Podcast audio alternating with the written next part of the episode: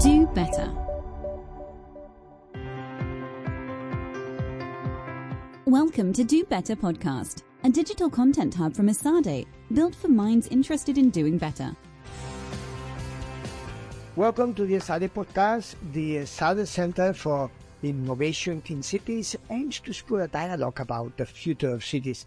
And today we have a conversation with Kristen Kaufman, Deputy Commissioner for the Public and Private Partnership and Economic Development of New York City. Dear Kristen, welcome to the Esade podcast. Thank you. Thank you so much. And uh, thank you so much for having here and so on. We have some questions uh, uh for you. Uh, the first question is You have a significant background in the private sector in companies such as uh, Merrill Lynch and, and um, also in non-profit organizations and so on. And before coming, before coming into the public services, Tell us about why of this now transition from the private to the public sector. Sure, sure. And first of all, thank you for having me here today, Esteve. I'm excited for our conversation this morning. As you know, I lived in Barcelona for a year and it has a special place in my heart. And I also just recently visited on behalf of the mayor's office as well. So I've definitely had a unique career path. I started in finance on Wall Street before segueing into the foreign policy and nonprofit worlds and then eventually landing in public service as the deputy commissioner for the mayor's office of international affairs. What's interesting about my role now is that it combines all the skills from my previous jobs in very different industries, and I never thought I would find a position that would enable me to do that since they're so varied. Um, I actually have a bachelor's degree in international affairs, and I had wanted to join the Foreign Service after university, but the State Department, for a variety of reasons, wasn't offering the exam the year I graduated and I needed to earn money. So I went to Wall Street, which was a great experience for a lot of reasons. At that time, it was very sexist. There were very few professional women. So it really taught me how to navigate that environment and use my strengths as a woman to, to succeed. And after about 10 years there, I realized my heart just wasn't in it. And I really still wanted to move into the foreign policy world, which has always been my passion. But I didn't have any foreign policy experience, so I had to think creatively about how I could get there. So, what I did was I joined a lot of different foreign policy groups in New York City, and I just started attending their programming, their lectures, groups like Network 2020, the Women's Foreign Policy Group, the Carnegie Council, and that really helped me deep dive into foreign policy issues. And it connected me to some really powerful female and male leaders in the foreign policy field. Next, what I did was I started a foundation that was focused on promoting educational equity and ethical foreign policy initiatives. And through that, I became a trustee at Teach for America and Carnegie Council, where I did a lot of development and fundraising, which which I think added to my my skill set. And after a few years of doing that, I was asked to launch the development team for a foreign policy group mainly focused on countering violent extremism that was founded by Senator Lieberman Fran Townsend from Homeland Security, and Ambassador Mark Wallace. And then COVID hit, and I was very upset with the direction New York City was headed during COVID. And I realized it was make it or break it time that I was going to either have to move from the city or I was going to get involved and help make a change. So I decided to, to help the city that I know and love get back on its feet again. And to do that, I reached out to the Eric Adams campaign very, very early before he became a front race front runner in the the mayoral race. I just felt very strongly about his mission to unify and take back New York City. And I became very involved as a volunteer with the campaign for a year and a half. And it ended up being so rewarding. And I love the people on his team so much that I realized this would be a very rewarding experience to go into public service. And I was fortunate enough to be appointed to this role. So here I am. And my current role as deputy commissioner really combines all my previous skill sets, whether it's connecting City Hall to international organizations, or dealing with the international community, or attracting foreign businesses here.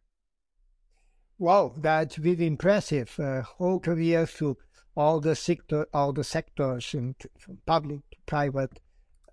Uh, one, let's go to the cities and so on. One of the Adams administration focus has been on combating homeless. Homeless is a problem everywhere for every city in the world.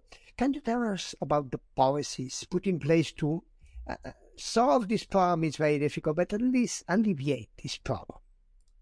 Sure, sure. So, unfortunately, New York City was facing a homeless crisis that COVID made much worse. So, when Mayor Adams took over, he really hit the ground running to put his campaign pledges in this area into action, like establishing much needed permanent housing and mental health services, because the two are very linked. So, he had to really add new policies fast. Firstly, New York City is a right to shelter city, uh, which means that we offer a shelter or a bed to every single homeless person that needs one. In December of 2022, we had over 68,000 individuals in our shelter system, and that includes over 21,000 homeless children sleeping in the shelters every night. This is the highest level since the Great Depression of the 1930s, and it's something that the administration is laser focused on reversing. This number doesn't even include, I'm sure you read in the news, the 42,000 uh, asylum seekers and migrants that have arrived in New York City over the past year. There's also thousands more unsheltered individuals. Those are people who choose to, to not to enter the shelter system and to sleep on the streets. And many of these individuals suffer from severe mental illness or other health problems, and they're unable to care for themselves. So, a few months ago, the mayor initiated a much needed policy connecting the most severely mentally ill New Yorkers with needed care, since that's a, a key component to our problem here. We have dedicated outreach workers and other professionals who are on the streets and in the subways day and night to help New Yorkers who are in crisis. Meanwhile, we're putting something into place called the clubhouse model. And the clubhouses are centers for people with serious mental illness, and they help them with employment, education, skills building, and most of all, they provide a community for, for a lot of people that don't have one. And we're significantly expanding the number of clubhouses across the city, across all five boroughs. Meanwhile, we're going to expand stable housing options to New Yorkers with serious mental illness, and we plan to add an additional 8,000 units of supportive housing. For the homeless families that I just mentioned, the primary cause of homelessness is the lack of affordable housing, and we're taking really bold steps to address this, which I'll go into later. And lastly, we have rental assistance programs to help New Yorkers experiencing homeless move out of shelters and into much more stable housing by providing monthly rent supplements. And since 2014, actually, the Department of Social Services has helped more than 150,000 New Yorkers secure housing. That includes remaining in their homes, avoiding eviction, or moving out of shelters and into permanent housing. Well, that's impressive. The number of homeless, all the actions that you have taken to alleviate this problem. But housing, you mentioned that is a pressing problem. It's a pressing problem uh, not only for New York, for the Spanish cities too, that uh, we don't know very well how to solve or we don't know how to solve. New York has a long experience in, in addressing this problem. What can we learn from New York? Right. So, as I mentioned before, is just in Barcelona, where many of the conversations we had focused on this issue of affordable housing, is definitely an issue we have in common and, and can learn more from each other. Uh, Mayor Adams also met with Mayor Almeida of Madrid last year, and one of the topics they also brought up was the problem uh, of the lack of affordable housing. So, housing for us is a key ingredient, not just in attracting more talent in New York City and helping us stay vibrant and, and young, but it's also a key element in alleviating the homeless problem that I just mentioned. So, New York City really needs to double the amount of apartments it builds to solve a decades long housing crisis that's caused rents to soar and has forced out a lot of families from the city. So, to that end, the mayor is building more affordable housing. He just laid out a moonshot goal to build 500,000 new homes across all boroughs. And I should mention, New York City consists of five boroughs Manhattan, Brooklyn, Bronx, Queens, and Staten Island. And he's doing this by slashing through the red tape and paperwork and speeding up the approval process of building new affordable housing, all with the goal of pushing down rents by dramatically increasing the housing stock within a decade. As our mayor says, we need more housing and we need it fast so we can build it. He's, you know, constantly saying it's not complicated. We have more people than homes, and this shortage gives landlords the power to charge any price they want and leaves too many New Yorkers with no place to go. We're also focusing on building more housing in high opportunity neighborhoods near transit hubs. The mayor recently announced plans for 6,000 new homes around four new metro stations in the Bronx in the borough of Queens, which, by the way, has the same population as the fourth largest city in the US, Houston. They're building the largest new 100% affordable housing development in 40 years. And this is going to feature more than new just housing. It's going to have a world class soccer stadium, or as you call football. Maybe we'll rival Barca one day. Not anytime soon, but uh, it's also going to have public spaces and, and provide some some good paying jobs as well. And additionally, we want to protect the existing tenants and help New Yorkers stay in their home. So we're investing over $22 million in tenant protection programs, and we're hiring more staff to protect tenants from being pushed out of rent controlled or rent stabilized uh, units. And we're also investing in the existing public housing system. We've committed $23 billion for housing, including repairs through the New York City Housing Authority. Um, this is the largest public housing authority in the U.S. Wow, that's impressive. Uh, one of your jobs uh, is to absorb policies from other cities, translate them into New York City, and promote abroad the ones that are successful in New York City. I'm sure that you have many insights that we can apply. What interesting policies do you know that could be applied to Spain, to Europe in general? Well, the housing crisis I just spoke about is still just one of the many issues we have in common with Spain and Europe. The reality is that many of our global cities share many of the same problems, but the good thing is we share many of the same solutions as well. So it's really important that we collaborate and have more interactions with each other so that we can replicate each other's successes. I guess I'll give two different examples that showcase some of our strengths. The first, um, which a lot of people don't think about, but I think it's very important, is immigrant integration. Um, New York City is one of the most diverse cities in the world.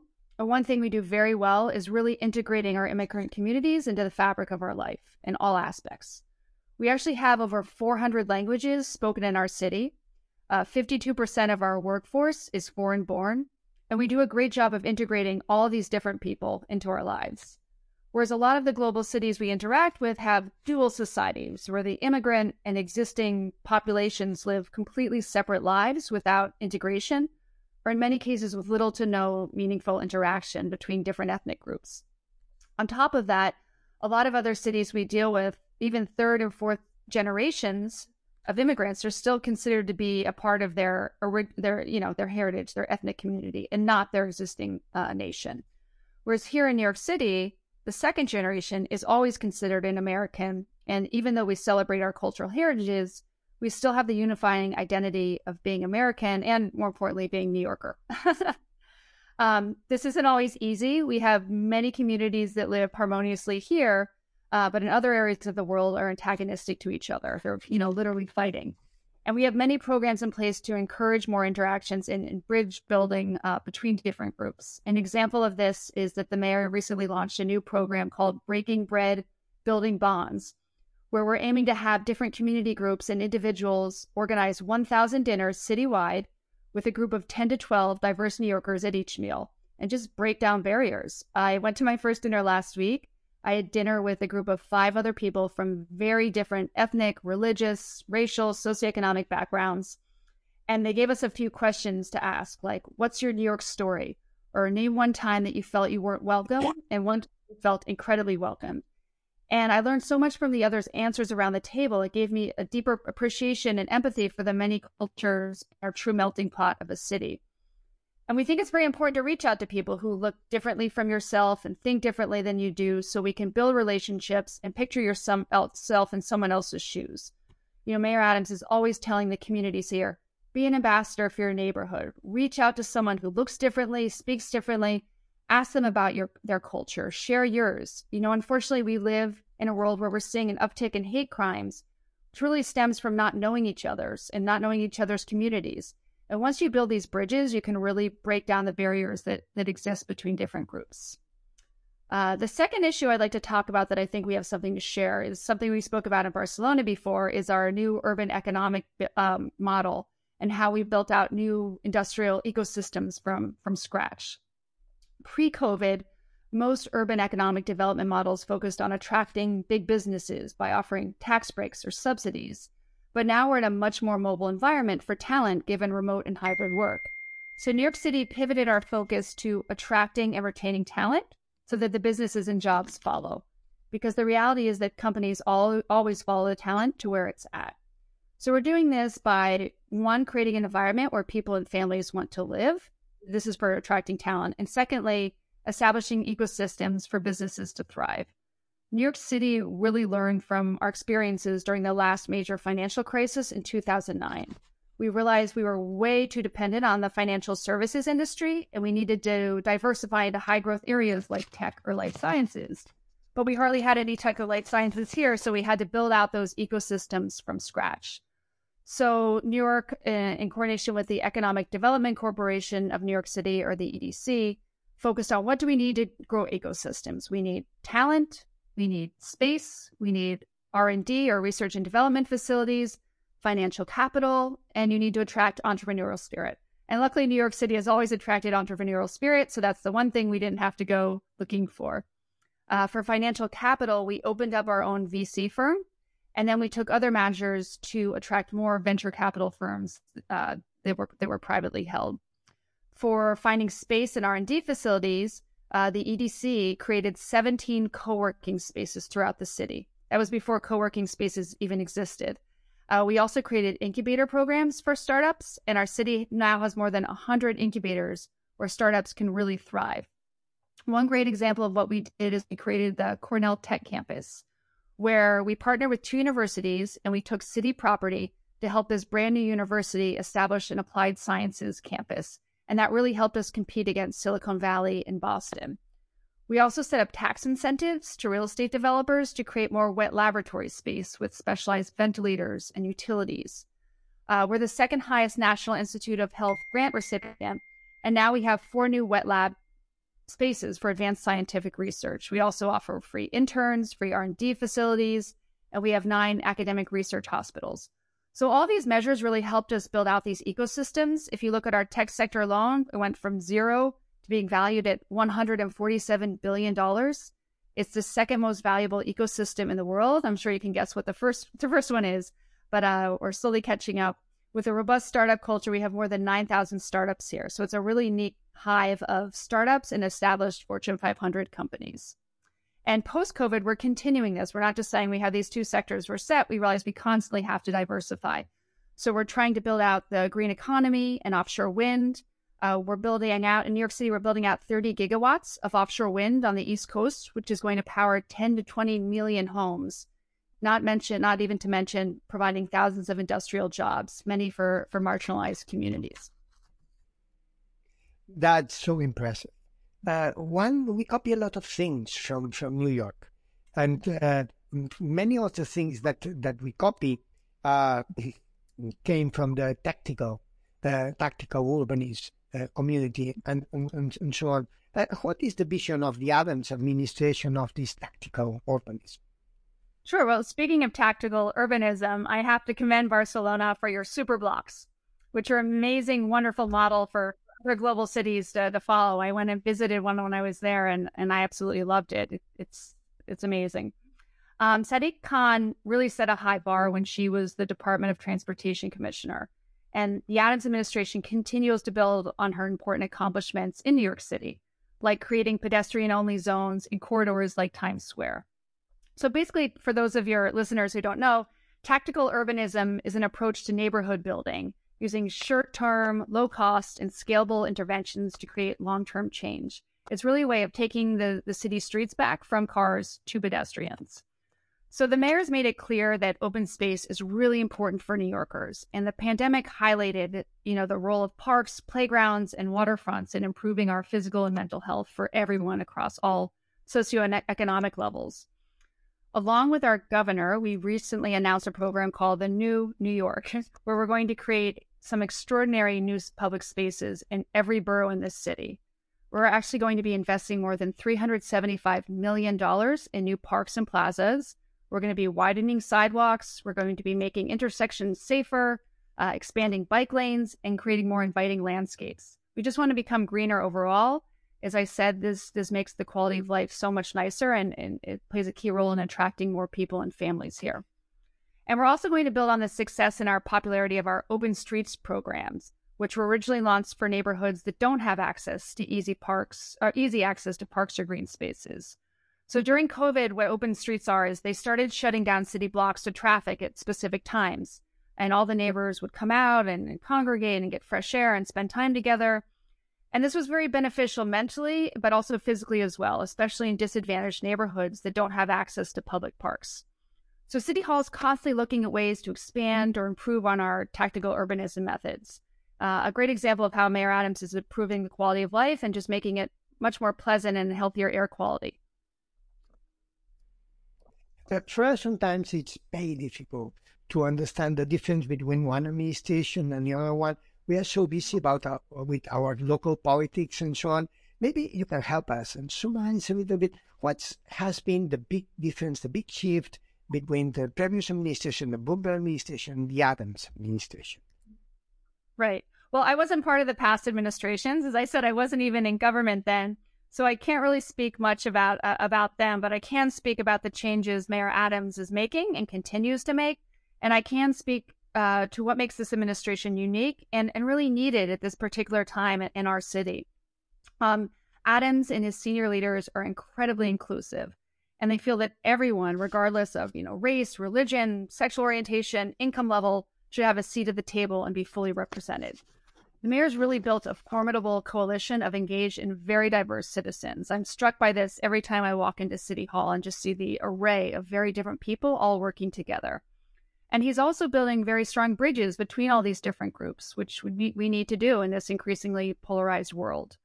Uh, the mayor's office of international affairs, where I work, is uh, you know really exemplifies this diversity. We have a commissioner, Commissioner Mermelstein, and then we have three deputy commissioners, myself along with isata Kamara and Dilip Chauhan.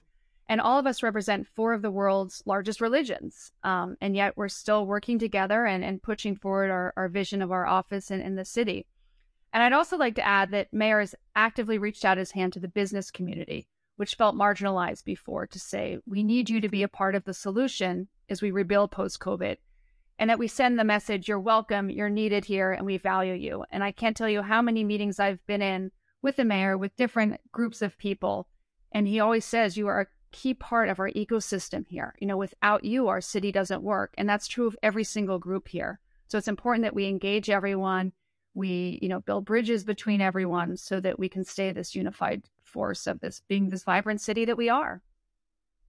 Well it's really impressive and also uh, a, a lot to learn from this wonderful city of new york. We hope that we can learn more. Thank you thank you so much kristen for being with us and uh, we hope to have you soon again. Thank you. Molt que le vagi molt bé. Gracias and thank you so much all of you uh, for being with us in this videocast podcast with Kristen Kaufman from New York. Uh, thank you so much. If you still want to learn more, remember you can register on our platform dobetter.esade.edu. That was all for today. Until next time, thank you.